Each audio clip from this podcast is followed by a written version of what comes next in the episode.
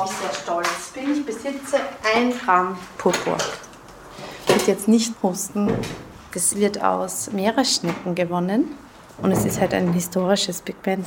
Ich weiß nicht, wie viele hunderte oder tausende Schnecken man braucht, um ein Gramm zu gewinnen. Für mich ist ein Kilo Pigment nichts. Da brauche ich nicht mit 1 Gramm Purpur oder 100 Gramm Lapislazuli herumarbeiten. Das habe ich nur zum Anschauen und mich darüber freuen. Fängt damit an, dass ich dieses alleine im Atelier sein total schätze. Das ist eine schöne Form von Dasein. Keinen Auftrag zu haben, keinen Chef, keine Chefin, keine Kollegin, keine Kollegen. Ich bin sehr gerne in dieser Höhle-Atelier, in diesem Versteck-Atelier.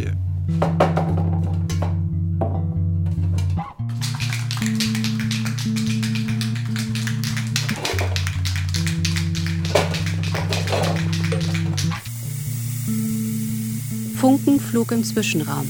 Drei Positionen zeitgenössischer Malerei. Feature von Mersuga. Erkennt ihr das wieder? Nee, das kenne ich glaube ich nicht. Ist das er? Ja. Der soeben gesprayte. Genau. Echt? Krass, wäre ich nie drauf gekommen. Bilder können eine starke Kraft entwickeln, wenn sie was Universelles darstellen.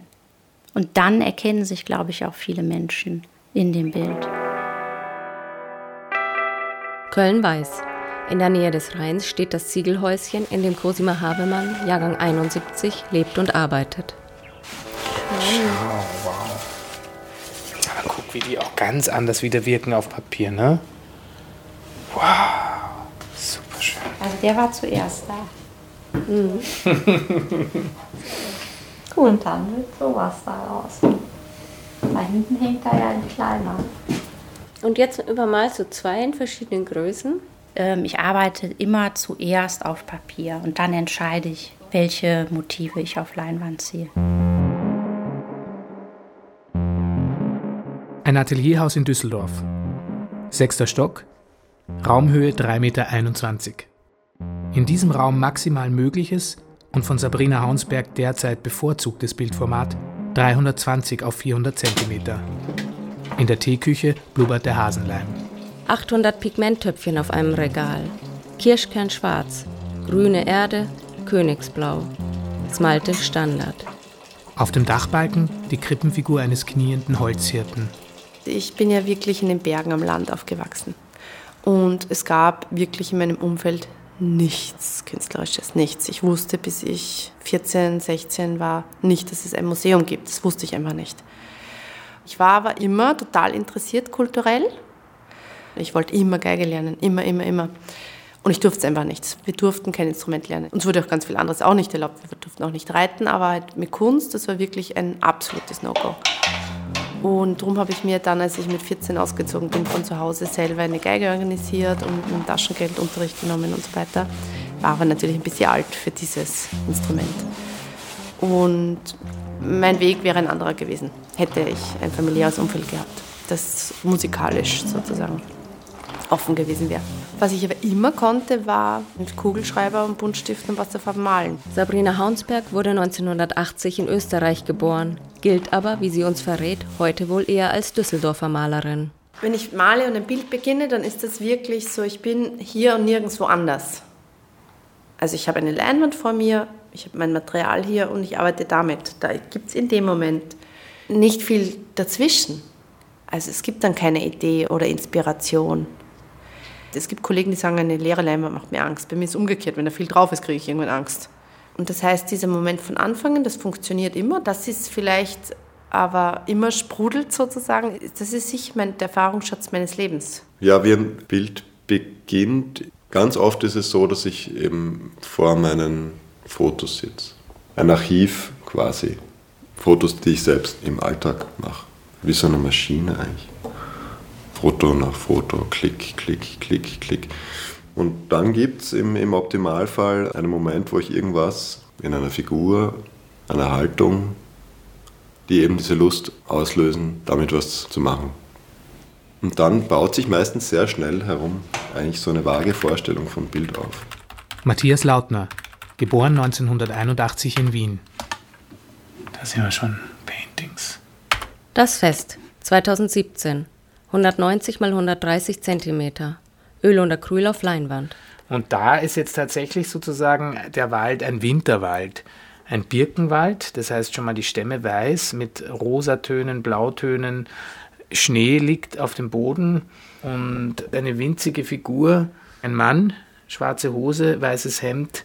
Und wo schaut er hin? Das kann ich überhaupt nicht erkennen. Der schaut eigentlich den Betrachter an, oder? Siehst du das auch? Oh ja, tatsächlich. Aber interessanterweise sehe ich keinen Winterwald und sehe eigentlich das Licht, das durch den Wald fällt. Aber da, also da durch liegt die. Baumkronen fallen. Ich sehe da keinen Schnee. Aber das Weiße? Das ist für mich das? Licht, das durch die Baumkronen fällt. Ein Jahrhundertwendebau in Wien. Ich wache auf zum Duft von Farbe und frischem Kaffee. Die Sonne ist gerade über den Dächern aufgegangen und taucht das Atelier von Matthias Lautner in orange-rot-gelbes Rothko-Licht. Aus der Küche höre ich die Kinder. Sie spielen mit den Schleichtieren. Überall hat Matthias sie im Atelier versteckt. Ich gehe ins Bad. Eine Delegation von Krokodilen, Kaimanen und Alligatoren wartet am Rand der Badewanne auf das Ende der Trockenzeit. Eine grüne Mamba schläft neben dem Aftershave. Über den Küchentisch zieht eine Herde Rinder, maßstabsgetreu. Sie alle stehen dem Maler gelegentlich Modell. Eine von Matthias Kühn hängt bei uns zu Hause im Wohnzimmer. Detailgenau gemalt steht sie winzig inmitten einer abstrakten Farblandschaft aus dottergelben, braunen und hellrosa Flächen. Als ich aus dem Bad komme, sitzt Eva mit Kaffee und Notizbuch wieder in Matthias Küche vor dem Bild, das wir gestern lange angeschaut haben. Im Barnett Newman Blau der Mitternacht. Ich sehe heute Morgen als erstes, was ich gestern Abend als letztes gesehen habe. Und sehe im heller werdenden Licht ein völlig anderes Bild.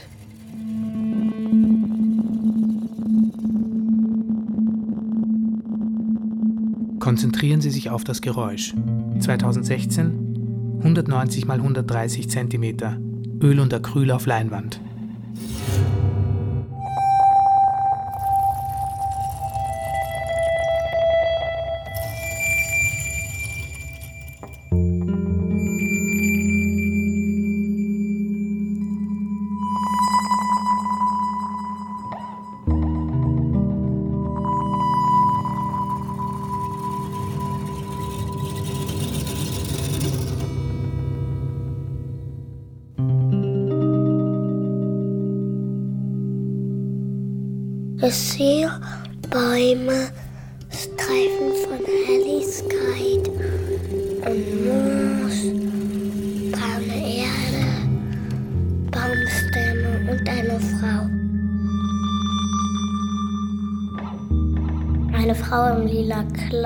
Die durch den Wald stapft. Die hat keine Schuhe an. Und ich sehe da weiße Pilze an den Bäumen. Und es regnet.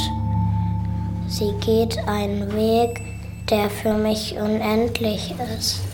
Also der für mich nie aufhört. Weil der führt da weiter und das Ende kann man nicht sehen. Und mein Gefühl dabei ist Traurigkeit und Fröhlichkeit zusammen.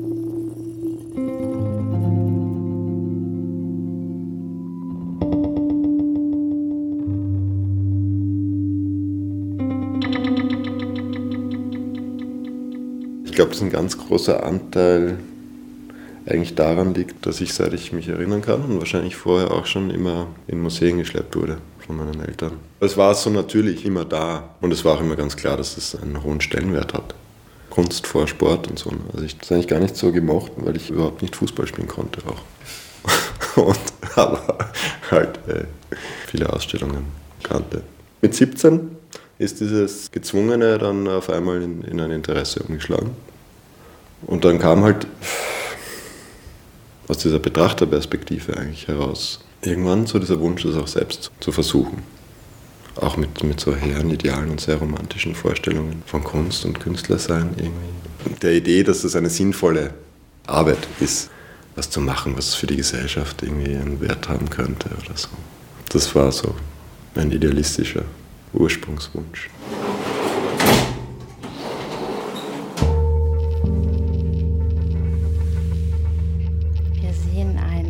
Der sich spiegelt in einem stillen See. Und dieses Motiv habe ich wiederum ins Negative übertragen und dann übermalt mit Acrylfarben. Cosima Havemann aus der Serie A Forest 2017. 29 x 21 cm Acryl auf Print.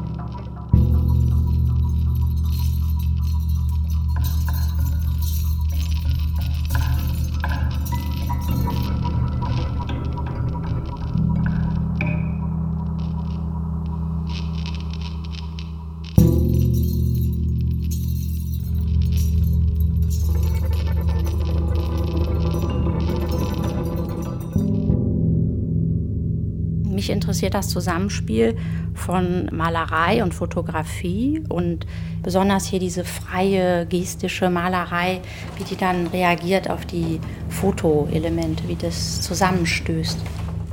Ich finde, durch die Verbindung ergibt sich was Neues und ich benutze, um diese Bildvorlage zu erstellen, verschiedene Techniken. Entweder mache ich das Foto selber oder ich scanne ein gefundenes Foto ein. Hat sich bei mir reduziert aufs klassische Tafelbild Fast ausschließlich? Ich bearbeite die Fotos am Computer. Dann äh, drucke ich sie mal aus, entweder auf Spezialpapier oder auf Folie und mache dann entweder einen Siebdruck davon oder drucke auf Papier und übermal dann das Papier. Ansonsten erstelle ich noch Schablonen, die ich dann auf die Leinwand sprühe oder auf Papier sprühe und überarbeite die dann wiederum mit Acrylfarbe in ganz, ganz vielen dünnen Schichten übereinander. Das ist jetzt mein Heißwasser für den Hasenleim gleich, weil der ja, geliert, sobald er abkühlt. Der muss eine bestimmte Temperatur haben, die er allerdings wiederum auch nicht überschreiten darf, damit er seine Leimfähigkeit nicht verliert. Also das ist einerseits um Spannung zu erzeugen und sozusagen das Gewebe auch zu einem gewissen Grad zu versiegeln, dass die Farbe dann nicht durchrinnt. Ne? Das sind einfach jahrhundertalte Rezepturen, die wirklich schon lange verwendet wurden, um Bildträger zu präparieren. Man kann das auch mit einer Acrylemulsion zum Beispiel machen, dann wird das aber nicht so straff. Das verhält sich ganz anders. Also Acryl ist ja Plastik, es ist flüssiger Kunststoff. Also man kann sich vorstellen, man malt auf einem Plastiksackerl. Aber Hasenleim-Grundierungen macht heute kaum noch jemand, weil es unglaublich viel aufwendiger ist. Also es ist circa das Zehnfache an Arbeitszeit. Einzelausstellung Sabrina Haunsberg, Schauwerk Sindelfingen. Rote Farbfontänen, die aus dem Bildzentrum links der Mitte explodieren. OT 040314 2014 400 x 600 cm. Große Dynamik, das ganze Bild voller Spritz- und Rinnspuren hinter den Fontänen sind Schichten und Schichten und Schichten von anderen Farbfontänen zu sehen. Blau, grün, gold, schwarz.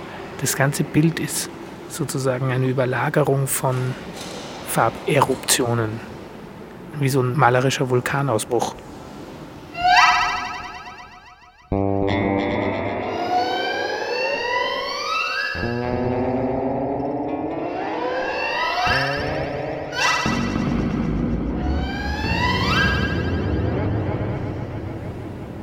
Gestern am Flughafen hat es irrsinnig geregnet. Dann ist da ein, eine Maschine reingefahren in diese riesigen Pfützen und hat solche Spuren hinterlassen. Das finde ich spannend. Eine Spur entsteht, sie vergeht. Sie hat eine Geschwindigkeit, sie hat eine Form. In den ersten Sekunden, die ich vor der 4 mal 6 Meter großen Leinwand stehe, strahlt das Bild eine sonderbare, aggressive Kälte für mich aus.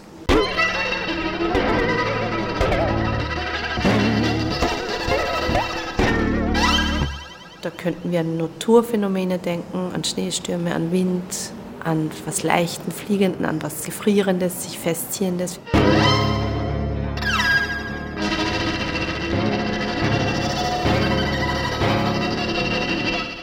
Nach 25 Minuten vor dem Bild kommt jemand vorbei, bleibt zwei Sekunden stehen und sagt, das hat aber schon was von Hermann Nitsch.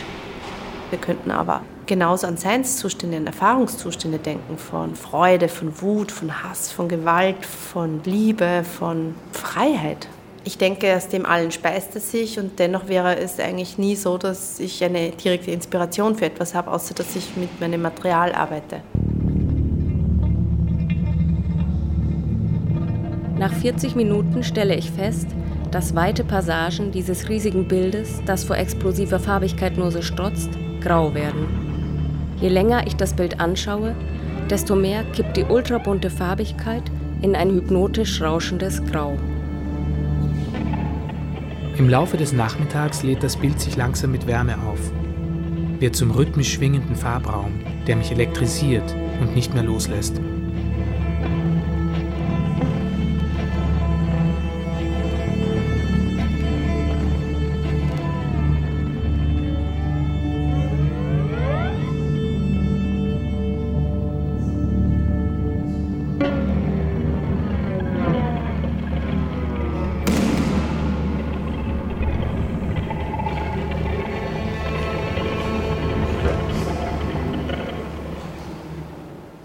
Ich mische mir die Ölfarbe selbst. Ich arbeite sehr gezielt mit der Materialfarbe und reize da auch die Grenzen aus von dem, was kann man damit machen. Und dafür ist es sehr, sehr wichtig, dass es die Farbe auch so präpariert wurde, wie ich sie dann spezifisch brauche. Knochen, Eisen, Stein, Erde. Um ihre Farben zu finden, greift Sabrina Haunsberg auf die Elemente zurück und mischt diese neu.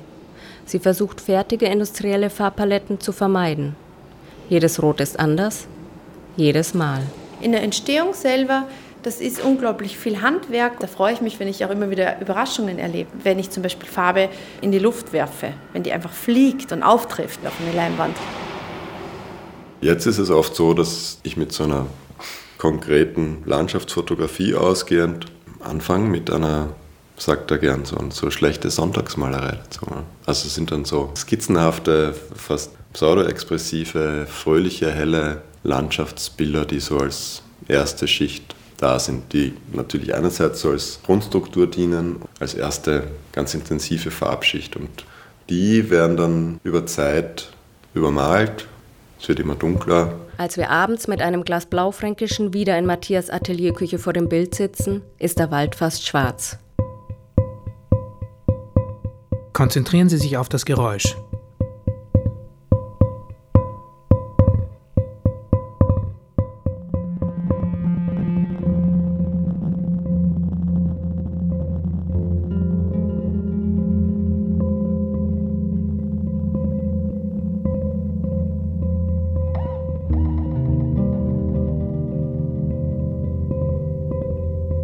Stämme, Astgewirr, dunkles Grün. Klein im Bild eine Frau, die sich von mir entfernt. Ich sehe ihren Rücken, nicht ihr Gesicht. Barfuß geht sie einen Waldweg entlang. Sie bewegt sich auf ein lichtdurchflutetes Anderswo zu. Es liegt jenseits des Raumes, den das Bild beschreibt. Überall im Bild helle Flecken, wie Lichtreflexe, die eine seltsame Plastizität besitzen in Materie verwandeltes Licht.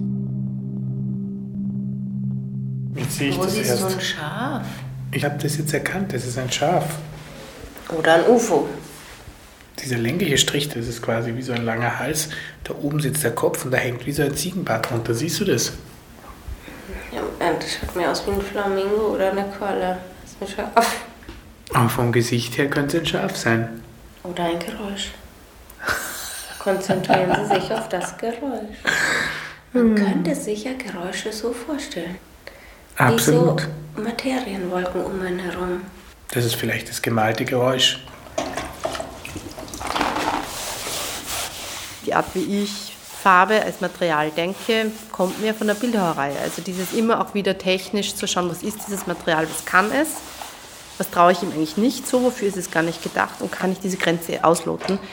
Das sind vielleicht eher bildhauerische Gedanken als, als rein malerische. Das, was wir nachher als Bildergebnis sehen, das ist richtige Maler, Malerei.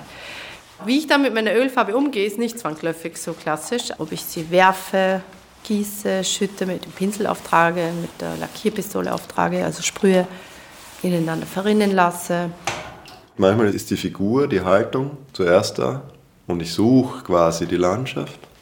Manchmal ist es aber auch umgekehrt. Und ich habe dann schon eine Vorstellung von der Figur, was die brauchen könnte.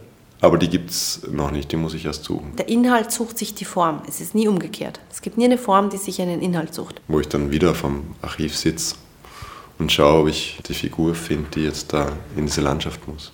Es fällt mir auf, dass ich in den letzten Jahren zunehmend mit Techniken arbeite, wo es keine Berührung mehr gibt zur Leinwand, die, also wo der Farbauftrag kontaktlos passiert. Diese Art Farbe fliegen zu lassen und sich selbst niederfallen zu lassen, das zieht sich über all die Jahre durch. Zu Beginn war der Wunsch, die Vorstellung von einem Bild eins zu eins umzusetzen, ganz stark. Meine Arbeitsweise ist wirklich ein unendlicher Kreislauf von reagieren, reflektieren, agieren. Ich setze eine Handlung, ich überlege sehr genau, was kann ich als nächstes machen, wie werde ich es machen und nachher agiere ich. Und dann geht es wieder von vorne los. Also du machst eine Spur auf der Leinwand und kannst eigentlich erst durch diesen optischen Reiz der Spur, die du gerade gemacht hast, wieder reagieren. Meine allermeiste Arbeitszeit ist anschauen. Fast wie so ein musikalisches Frage-Antwort-Spiel. Gedanklich ist es ja unendlich. Das Bild kann sich unendlich verändern. Faktisch nicht, weil irgendwann ist es einfach komplett zugemalt. Das passiert auch in meiner Arbeitsweise, dass ich Bilder dadurch verliere, dass ich viel zu viel drauf male. Es ist auch nicht immer ganz einfach, den rechtzeitigen Ausstieg dann zu schaffen aus diesem gedanklich unendlichen Kreislauf. Der Zufall darf auch mitmalen. Es ist ja nicht so, dass ich eine Idee habe und die wird dann abgearbeitet, sondern äh, während des Entstehungsprozesses trifft man lauter Entscheidungen fürs Bild. Was mich daran reizt, ist, dass ich mich da in Räumen und Möglichkeiten bewege, die ich ja vorher so nicht kannte. Kontrollierter Zufall insofern, als dass ich das, was dann zufällig passiert, sehr genau vorbereite rein technisch und von, also wenn du so möchtest, sind das meine Experimente und wie bei jedem Experiment ist eigentlich die Vorbereitung das Aufwendigste. Der Maler als Materialforscher. Je tiefer ich in das Thema eintauche, desto mehr wird mir bewusst, wie sehr gesellschaftliche Bilder auch meine Vorstellung vom Künstlerleben prägen. Der hungernde Künstler, der aus seiner unsicheren Lebenssituation Inspiration schöpft. Ein Klischee aus dem 19. Jahrhundert. Oder das Bild vom millionenschweren Genie des 20. Jahrhunderts. Männer in offenen Hemden, die in lichtdurchfluteten Villen am Mittelmeer nach dem Champagnerfrühstück lässig ein paar Pinselhiebe auf die Leinwand legen. Kommt irgendwo in deinem Katalog von Klischees eigentlich auch eine Malerin vor? Haunsberg, Havemann und Lautner sind nicht reich oder berühmt, aber sie können seit vielen Jahren vom Verkauf ihrer Bilder leben. Etwas, das vielen Malern nie gelingt. Alle drei haben erfolgreiche Einzelausstellungen und ringen dennoch mit den Herausforderungen, vor die ein Leben mit der Kunst sie stellt. Diese Vorstellung des 17-Jährigen nach der Ausstellung im Museum, wo tausende Leute kommen und sich an den Bildern erfreuen, vielleicht sogar über Jahrhunderte hinweg, die bricht natürlich zusammen. Das ist viel, ähm, was ich mir sehr hart abbringe und abkämpfe. Und das mich selber an Grenzen führt, körperlich, technisch, finanziell, emotional. Einerseits weiß man natürlich irgendwann einmal, dass man es nicht so bald in einem Museum schafft, was ja noch ganz okay ist. Und das andere ist, dass man halt merkt, dass man ähm, schon auch einfach ein Luxusprodukt erstellt. Und dass man ähm, die Dinge halt verkauft zu einem Preis, der ich könnte mir meine Bilder, obwohl die jetzt nicht wahnsinnig teuer sind, aber ich könnte es mir trotzdem nicht leisten. Ja. Ich glaube, jeder andere Mensch, der intensiv arbeitet, macht genau die gleichen Erfahrungen, wie ich sie auch als Malerin mache. Dass du eigentlich permanent immer wieder an Grenzen kommst und dir immer wieder neu überlegst, wie gehe ich da jetzt trotzdem weiter. Und dann ist halt diese Frage, die, die mich am Anfang überhaupt nicht beschäftigt hat, mit dem, wie soll man das sagen, mit der Banalität des Finanziellen irgendwie und diese Unsicherheit, wie man das Jahr bestreitet. Und das kostet, glaube ich, über die Jahre auch eine gewisse Form von Substanz und Energie. Man hat natürlich kein geregeltes Einkommen in dem Sinne. Man ist für alles selbst zuständig. Man hat doch sehr viel mit Selbstverwaltung zu tun. Man muss sich um Steuer kümmern. Man arbeitet immer. Man arbeitet auch, wenn man krank ist. Die Ausstellung wird ja nicht verschoben oder abgesagt. Dann baut man trotzdem auf. Und das andere ist halt die Fragestellung, die ist das, ja, das, da werde ich so schnell so negativ, deshalb will ich gar nicht so viel darüber reden. Wie sieht man sich selbst innerhalb der Kunstgesellschaft? Ja, es ist halt viel auch so, diese Standing, Ranking, Anerkennung. Wo war man schon, wo hat man schon ausgestellt oder nicht? Sehr, sehr, sehr komisch. Es ist ein Teil des Berufs, aber der ist irgendwie sehr gefährlich, weil man sich sehr schnell in ein Tal begeben kann und sehr schnell aber auch auf einen Gipfel, was so die Selbstwahrnehmung anbelangt, weil man halt schon sehr auf Resonanz anspricht. Und in Wirklichkeit ist es aber an dem Alltag vorbei, weil ich sitze halt die meiste Zeit allein im Atelier und muss mit mir und mit meiner Arbeit klarkommen. Und ähm, oft ist es so, dass ich eigentlich das Gefühl habe, ich mag meinen Beruf eh und ich bin ja gern da und ich versuche gerne ein Bild zu malen. Und das andere, sozusagen diese Frage nach Erfolg, Anerkennung, Geld zum Überleben, drückt so rein auch nochmal. Ne? Aber es ist natürlich auch gleichzeitig Motivation, weil würde lügen, äh, wenn ich sagen würde, ich male eh nur für mich. Ich möchte schon, dass es möglichst viele Leute sehen und ich möchte natürlich auch, dass bei möglichst vielen Leuten was passiert, wenn sie sich das anschauen.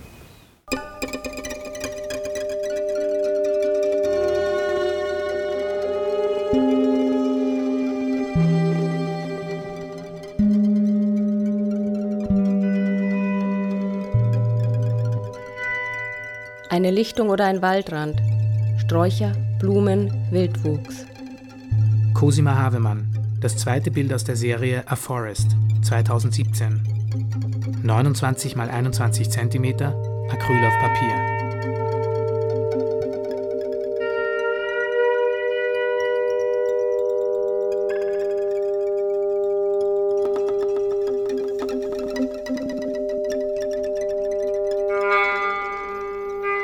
Fein ziseliertes Durcheinander aus Gräsern, Zweigen, Ästen. Organisches Chaos, mikroskopisch genau. Flirrende Farblinien. Das Bild gemalt wie ein Fotonegativ. Lila, Grau und Schwarztöne dominieren. Die Baumstämme strahlend weiß und kahl. Ein Baum ist streck abgeschnitten wie mit einer Schere. Links daneben schwebt die Baumkrone in der Luft.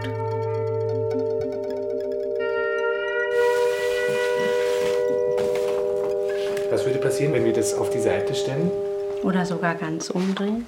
Ja, aber das interessiert mich halt auch. Ich arbeite ja figürlich, aber auch mit abstrakten Elementen.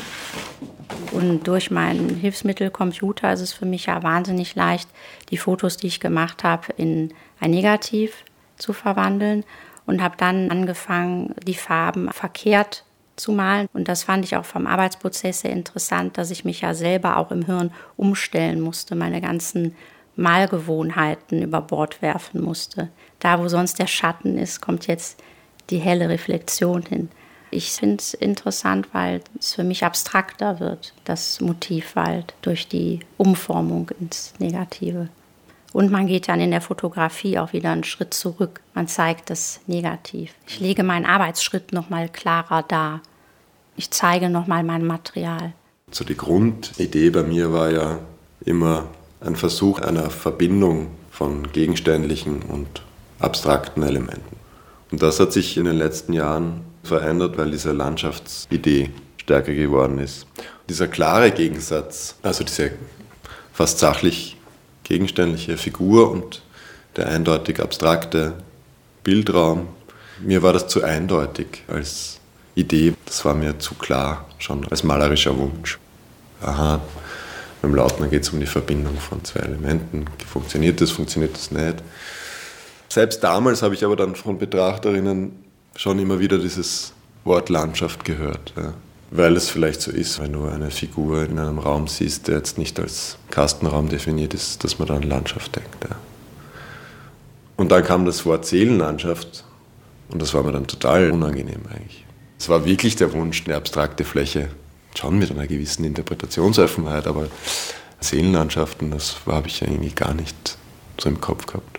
Es ist natürlich ein langer Weg in die Abstraktion hinein und im Moment bin ich an der Stelle, dass ich noch die figürlichen Elemente stehen lasse, aber dass sie doch sehr stark in die Abstraktion weisen. Und dann ist, glaube ich, so der Wunsch auch entstanden, dass das Bild stärker zu einer Einheit wird. Und dass das Bild auch weiter zurückweist vielleicht, in dem, wie wir Bilder wahrnehmen. Und dann gleichzeitig eben diese abstrakte Malerei als Malereiebene in den Details zu finden. Man kann ja nicht malen und die Malerei ausblenden, sonst wird es ja sehr schnell flach und langweilig. Also dann, oder dann ist ja auch die Frage, warum nehme ich das Medium? Ja? Also warum mache ich dann nicht gleich Fotografie? Sonntagsspaziergänge, als ich noch ein Kind war. Die nadelige Weichheit des Waldbodens unter meinen nackten Füßen, der Duft der Kiefern, die Kühle der Luft.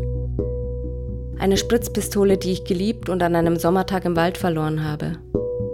Während ich das Bild betrachte, erlebe ich, wie in mir Erinnerungen auftauchen. Sanfte Echos früherer Erfahrung. Auf eine seltsame Weise gehe ich mit dieser Frau auf dem Bild durch den Wald und bin mir dabei doch bewusst, dass ich auf einem gelben Stuhl in der Atelierküche vor einer Leinwand sitze. Es riecht nach Farbe und nach Zigarettenrauch, nicht nach Harz und Bärlauch. Ich höre nicht den Buntspecht und die Amsel, sondern ein Auto, das über den Platz fährt. Und höre sie doch.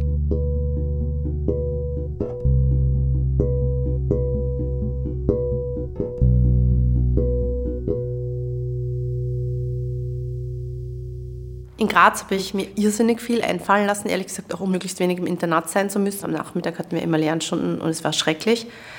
Dann habe ich mich freiwillig für frühzeitiges Aktzeichnen eingeschrieben und habe dann aber recht bald gemerkt, so wie ich die Gesichter und die Körpermale, es geht mir eigentlich immer mehr um den Strich, um die Geste, um die Geschwindigkeit. Und eigentlich, ich verwende das Motivische nur als, als Anlass oder sagen wir es als Alibi, um damit zu arbeiten, mit Farbe als solcher als wir dann in Kunstgeschichte auch noch diese abstrakten Expressionisten kennengelernt haben und so weiter, war es dann irgendwie für mich so klar, ich brauche kein Alibi mehr. Ich darf direkt mit Farbe und Auftrag von Farbe oder Gestus als ausreichend Material arbeiten.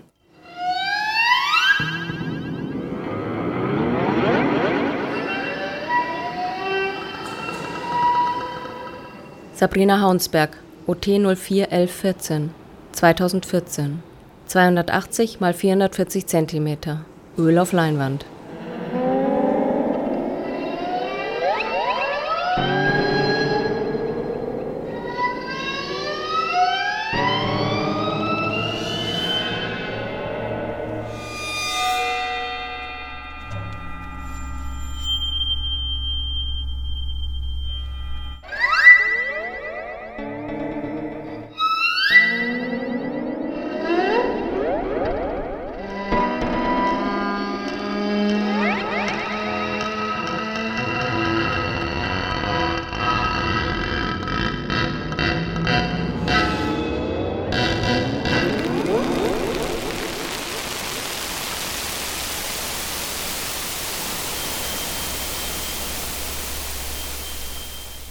Die Energie eines Wildbachs im Gebirge, eines schäumenden Wasserfalls. Gefrierende Bewegung.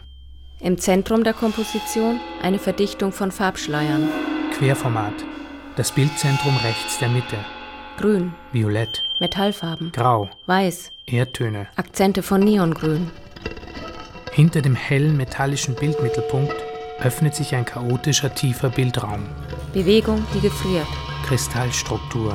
Farbschüttungen. Schleier aus Rinnspuren.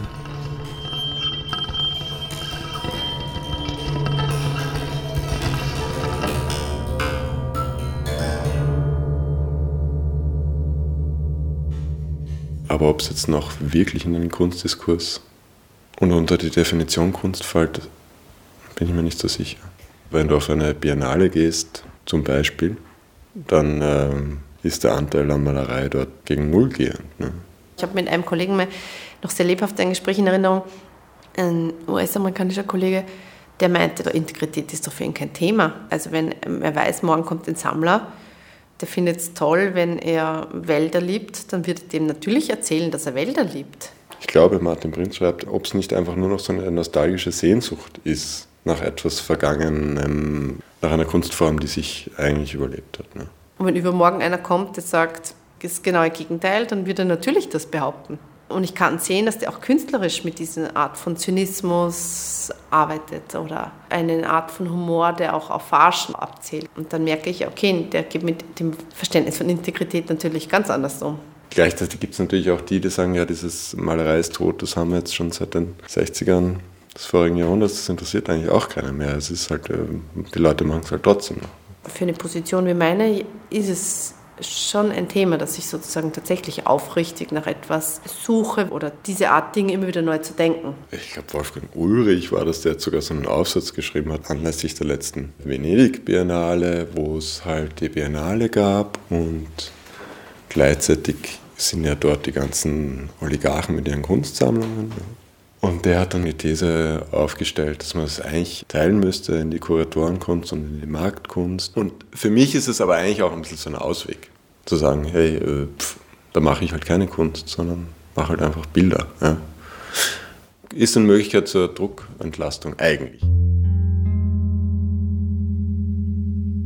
Der verpasste Abschied, ein früher Lautner, hängt seit vielen Jahren in unserem Wohnzimmer. Dieses Bild hat uns auf all unseren Stationen begleitet. In Wien, Berlin und in Köln. Oft gehe ich einfach an ihm vorüber. Manchmal werfe ich ihm aus dem Augenwinkel einen Blick zu, auch wenn die Frau auf dem Bild sich nie zu mir umdreht. Die Frau ist jung. Sie ist gerade einem Bad entstiegen, das schwarze, leicht gewellte Haar nass. Man sieht nur ihren Hinterkopf, den Nacken, ihre nackten Schultern. Ich sehe ihr Gesicht nicht und stelle mir oft vor, mit welchen Augen diese Frau wohl in den leeren Horizont schaut. Sehnsuchtsvoll, träumerisch, hoffnungsvoll oder traurig? Je nach Tagesverfassung der Betrachterin. Auch wenn das Licht sich ändert, wenn die Haut der Frau, ihr glänzendes Haar im Herbst ein bisschen anders aussieht als im Frühling, morgens anders als am Abend, das Bild bleibt gleich, aber ich verändere mich.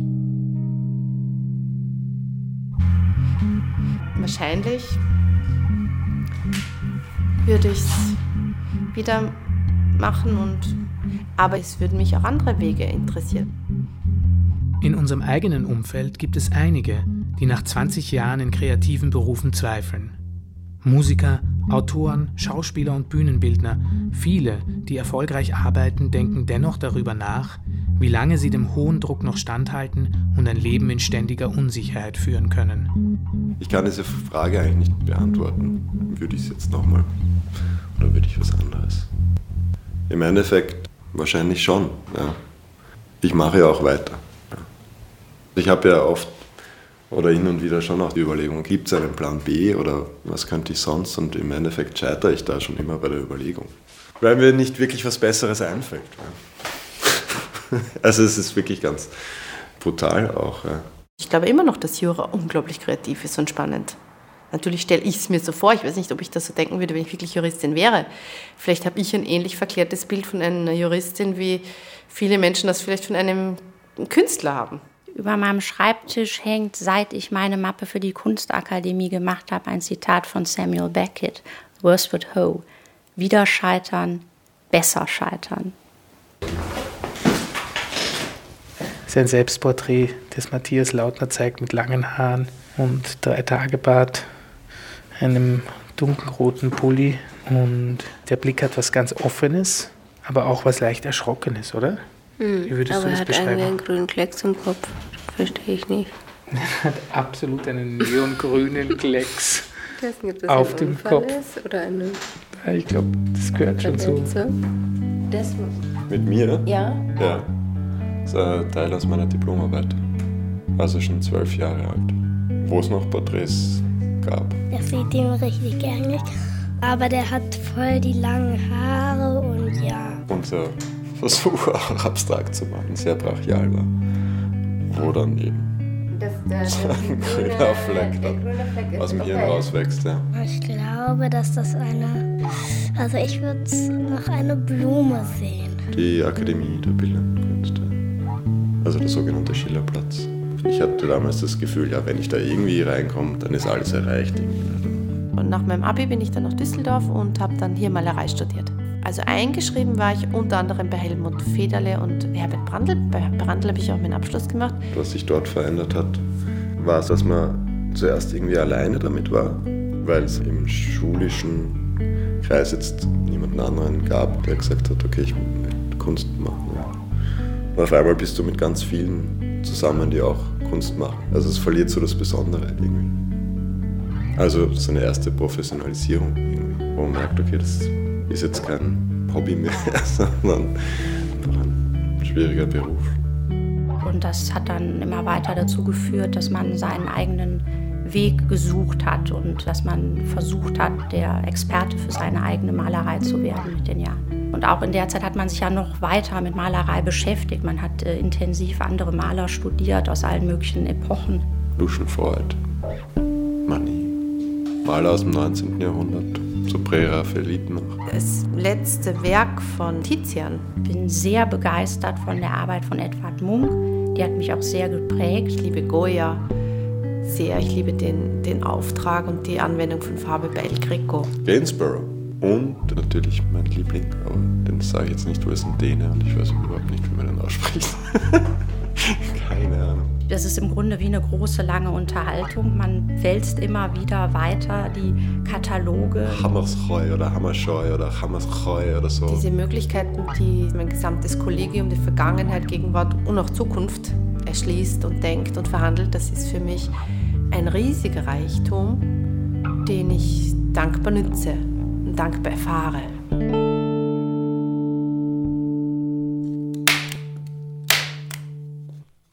Das Schöne an meinem Beruf ist, dass ich es gewohnt bin, alles immer frei denken zu dürfen. Das ist ein riesiges Privileg. Wo ich aber auch nicht das Gefühl habe, dass das jetzt zwangsläufig alle nützen. Also ich kann mich erinnern, in der Akademie gab es unter den Studierenden so viele Regeln. Was ist cool, was muss man tun, dass man dazugehört, was darf man nicht tun.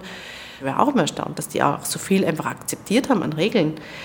Wo ich mir dachte, ja, Entschuldigung, wir studieren doch hier Kunst. Also also dann ist ja das allererste, wenn ich eine Regel habe, dass ich sie mir komplett durchdenke, möchte ich die eigentlich so akzeptieren.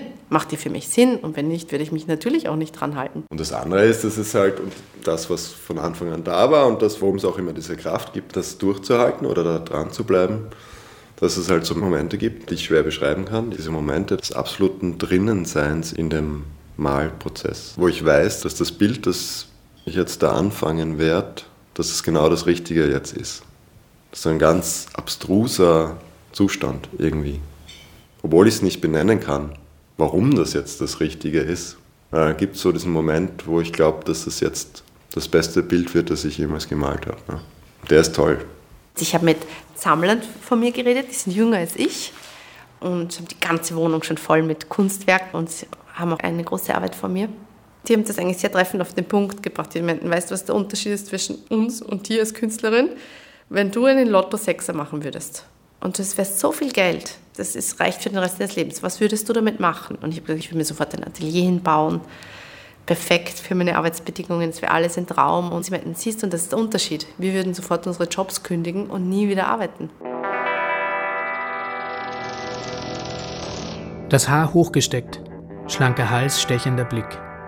Eine femme fatale im schwarzen Abendkleid. Anstelle des Dekolletés entblößt das Kleid ihr Brustbein. Der Körper läuft zu einem Fischskelett zusammen. Das Kleid verschwindet im schwarzen Bildhintergrund. Am Boden ein giftig grüner Streifen, der die Farbe der Augen wieder aufnimmt. Cosima Havemann, Gräte, 2017. 29 x 21 cm, Acryl auf Papier. Entweder ich erstelle selber die Fotos, weil ich spezielle Szenen im Kopf habe, die ich machen möchte, oder ich blätter zum Beispiel internationale Ausgaben der Vogue durch oder andere Modezeitschriften und gucke mir professionelle Werbefotografie an. Ikonen des Showbiz und Models. Das Spiel mit Schönheitsidealen und ihrer Verfremdung. Das ist ja die Ästhetik, mit der der Betrachter auch sehr vertraut ist und daraus kann man dann was ganz anderes nochmal machen, dem Ganzen noch ganz anderen Spin geben. Also ich habe das ja schon auch probiert, so aus dem Internet oder aus Modezeitschriften oder so. Das hat überhaupt nicht funktioniert. Da scheint es scheinbar wieder sowas wie Nähe zu brauchen. Oder vielleicht braucht es auch ein Wissen um die Person, obwohl ich ja behaupte, dass es mir überhaupt nicht um die Person geht, um sowas wie eine glaubhafte schauspielerische Leistung zu malen was ist es, wenn ich einen Menschen male? Das ist ja dann eine Version, die Version, die ich sehe von diesem Menschen. Und dann kam ich auch auf Doppelgänger über die Übermalung, weil ich mir auch Gedanken über das Porträt an sich gemacht habe. Da beginnt ja auch so ein Spiel mit verschiedenen Identitäten, die öffentliche Rolle, die private Rolle und was die Menschen auch hineinprojizieren in diese Leute. Und äh, viele Menschen entwickeln wahrscheinlich so eine Art Doppelgänger der berühmten Figur. Wir können uns ja mal ein paar anschauen. Mhm. Marilyn Monroe auf dem Sofa. umgeben von einem Arsenal an Kristallkaraffen und Flaschen. Ihr Gesicht weiß, mit Dutzenden Farbschichten übermalt, als würde sie eine Maske tragen. Hier ist Marlene Dietrich, oder? Genau. Man braucht bei manchen nur ganz wenig verändern und sie sind schon nicht mehr die Marke, die man kennt. Also gerade Marlene Dietrich wurde ja speziell durch das ganze Make-up, durch Licht und Schatten sehr gestylt und durch meine Übermalung, wo ich ja auch schaue, wie viel kann ich wegnehmen, wie viel bleibt noch, dass der Erkennungswert noch da ist, aber trotzdem was anderes passiert, entsteht dann eine Art Doppelgänger. Cosima Havemann führt mich aufs Glatteis. Ich meine eine Figur zu erkennen, aber im Erkennen entzieht sie sich mir. Es sind Traumfiguren, Evil Twins, aus einer dunklen Gegenwelt zum glamourösen Showbusiness. Die Malerin spielt mit den Bildern, die in meiner Erinnerung von berühmten Persönlichkeiten existieren und die ich unbewusst heranziehe, um ein Gesicht zu erkennen.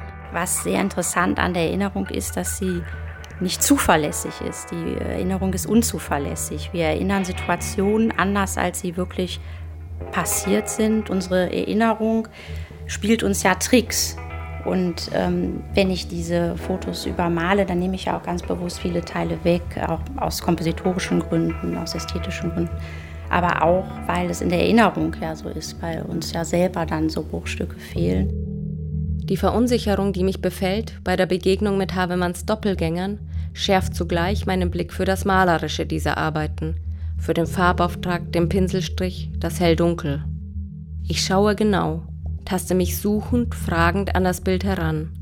Und im Zusammenspiel des Motivs und meines Wissens um Marilyn Monroes Schicksal fangen die Übermalungen an, mir Geschichten zu erzählen. Das Doppelgänger-Thema habe ich eigentlich abgeschlossen und daraus ist entstanden das Thema der Spiegelung. Daran arbeite ich im Moment. Man selber hat doch auch oft ein anderes Konzept, wie man aussieht, als das, was man im Spiegel wiederum erkennt. Gibt es schon eine Diskrepanz zwischen der Vorstellung der eigenen äußerlichen Erscheinung und dem, was man dann gespiegelt bekommt im Spiegel. Was ist das selbst? Und wie viele verschiedene Facetten hat eine Persönlichkeit? Wie viele Personen bin ich eigentlich?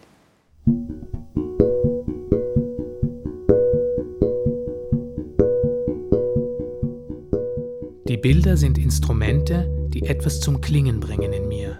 Sie öffnen innere Räume, die mir im Alltag verborgen bleiben. Und doch sind diese Bilder auch etwas anderes, etwas, das außerhalb von mir, physisch in der Welt existiert. Der Blick des Malers liegt in ihnen verborgen. Bilder sind Fenster in eine gesehene Welt, schreibt der Schriftsteller Klaus Merz.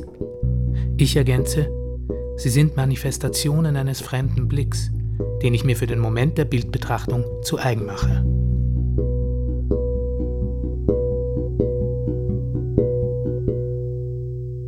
Der Rücken gemerkt, dass diese Rückenansichten, also diese umgedrehten Personen, dass da eine ganz andere Form von Emotionalität und Stimmung auf einmal entsteht. Und das fand ich irrsinnig spannend, dass diese Figuren eine andere Funktion auch bekommen. Dass sie dem oder der, die das Bild anschaut, mehr ermöglichen, sich selbst zu sehen vielleicht oder sich selbst was zu denken. Wer erzählt in diesen Bildern? Matthias Lautner, der eine fotorealistische Frauenfigur malt, die mich nicht anblickt, in einem Wald aus Farbklecksen und groben Pinselstrichen? Oder ich, die diesen Wald mit Frühlingsgerüchen füllt, mit dem Geräusch von Nadeln und knackenden Zweigen unter ihren nackten Füßen? Ich hoffe schon auf so eine Auslöserfunktion, also oder eine Anregungsfunktion, die ein Bild haben kann. Das ist schon was, wo es mich auch freut, wenn es passiert, wenn jemand ein Bild von mir anschaut. Dass bei dem oder bei der dann eine Assoziation, eine Erinnerung, ein inneres Bild oder vielleicht auch eine, eine Ahnung von einer Geschichte entsteht. Ja. Vielleicht ist es auch ein Teil dieser, warum man überhaupt sich Bilder anschaut. Ja. Das ist, wie ein Bild entsteht. Aber was es dann an Potenzial in sich hat, das ist wie ein anderes Kapitel. Also ich will damit sagen, ich intendiere jetzt nicht, es soll nachher so oder so wirken, überhaupt nicht, aber es entwickelt sich ja in irgendeine Richtung. Und dabei schaue ich dann, dass ich möglichst viel offen halte. konzentrieren Sie sich auf das Geräusch, dann höre ich natürlich sofort den ganzen Wald. Also als erstes natürlich die Schritte und den Boden und die Blätter und die Vögel. Und ich war total an dem Ort, wo ich gerade war und habe mich darauf konzentriert, wie es da gerade klingt. Und es war halt bei uns im Studio und ein Auto ist draußen rumgefahren und unter uns hat einer gehämmert oder so. Ich habe diesen Titel so als Aufforderung zu mhm. einem Immediate Focus gelesen. Und es war einfach total witzig, weil wir in so zwei komplett unterschiedlichen Räumen waren, ja. wahrnehmungsmäßig ja. in dem Moment mit diesem Bild. Die Gefahr des Titels muss man das ja wirklich schon fast nennen. Also deshalb habe ich das ja auch ganz lang vermieden und echt einfach nur ohne Titel. Weil das halt wirklich offensichtlich nochmal so eine Assoziationsebene aufmacht. Aber gleichzeitig ist ja genau das einer der schönen Momente, die passieren können, dass das was auslöst, an das du beim Malen nicht denkst. Also dass Bilder erlebbar sind, das ist für mich auch das Spannende an Bildern oder an bildender Kunst, auch an Skulpturen. Das ist erlebbar, erfahrbar. Also letztlich, was du über Wochen, Monate oder Jahre tust, wird da festgehalten und dann komprimiert, kann ein Betrachter das innerhalb von ein paar Minuten erfahren, erleben. Aber was dadurch ermöglicht wird, erfahrbar und erlebbar wird, das ist ja unendlich viel mehr. Dass in mir diese Palette von, von Menschsein abrufbar wird, lebendig sein darf beim Erleben und Erfahren eines Bildes. Ich freue mich sehr, wenn meine Bilder diese Palette möglichst weit gefächert eröffnen. Auch die Museen der Stadt bewahren ein paar meiner Lieblingsbilder für mich auf. Wann immer ich in der Nähe bin, statte ich Barnett Newmans Midnight Blue einen Besuch ab, der Mutter mit dem Kind von Lukas Kranach dem Älteren oder Rothkos Earth and Green. Diese Bilder gehören zu der Stadt, in der ich lebe, andere zu meiner Wohnung. Sie sind Akteure im mich umgebenden dreidimensionalen Raum. Und zugleich sind sie über die Jahre Teil meiner inneren Landschaft geworden. Sie existieren außen und innen. Das ist ein großes Privileg, dass ich auch sozusagen als Berufsstand mir herausnehmen darf, dass ich frei denke und frei denken darf und frei denken kann und auch immer alles wieder kritisch neu denken kann. Alles, die ganze Zeit. Das ist, ist wichtig, dass wir das haben. Das schätze ich als etwas Wertvolles ein und ich denke mir, es ist wichtig, dass wir auch in unserer Gesellschaft uns dessen bewusst sind, dass das eine Errungenschaft ist und auch für eine ganze Kultur, eine ganze Gesellschaft wertvoll ist, dass es diesen Freiraum gibt, frei denken zu dürfen. Ich glaube, Malerei wird es immer geben, auch das klassische Tafelbild. Bilder werden immer wichtiger für die Gesellschaft. Das sieht man ja auch, welche Dienste im Internet sehr erfolgreich sind. Es wird immer stärker mit Bildern kommuniziert, über Bilder. Und es wird immer noch mehr, glaube ich sogar. Aber die Malerei ist natürlich was sehr Langsames im Vergleich dazu. Aber das Interesse an Malerei wird, glaube ich, auch bestehen bleiben. Ein menschliches Bedürfnis. Im fremden Blick auf eine gesehene Welt kann ich mich selbst erkennen. In dem Raum, der zwischen mir und dem Bild entsteht, kann ich mich selbst in der Welt verorten. Für mich haben die Bilder etwas Elixierhaftes. Der Funkenflug im Zwischenraum.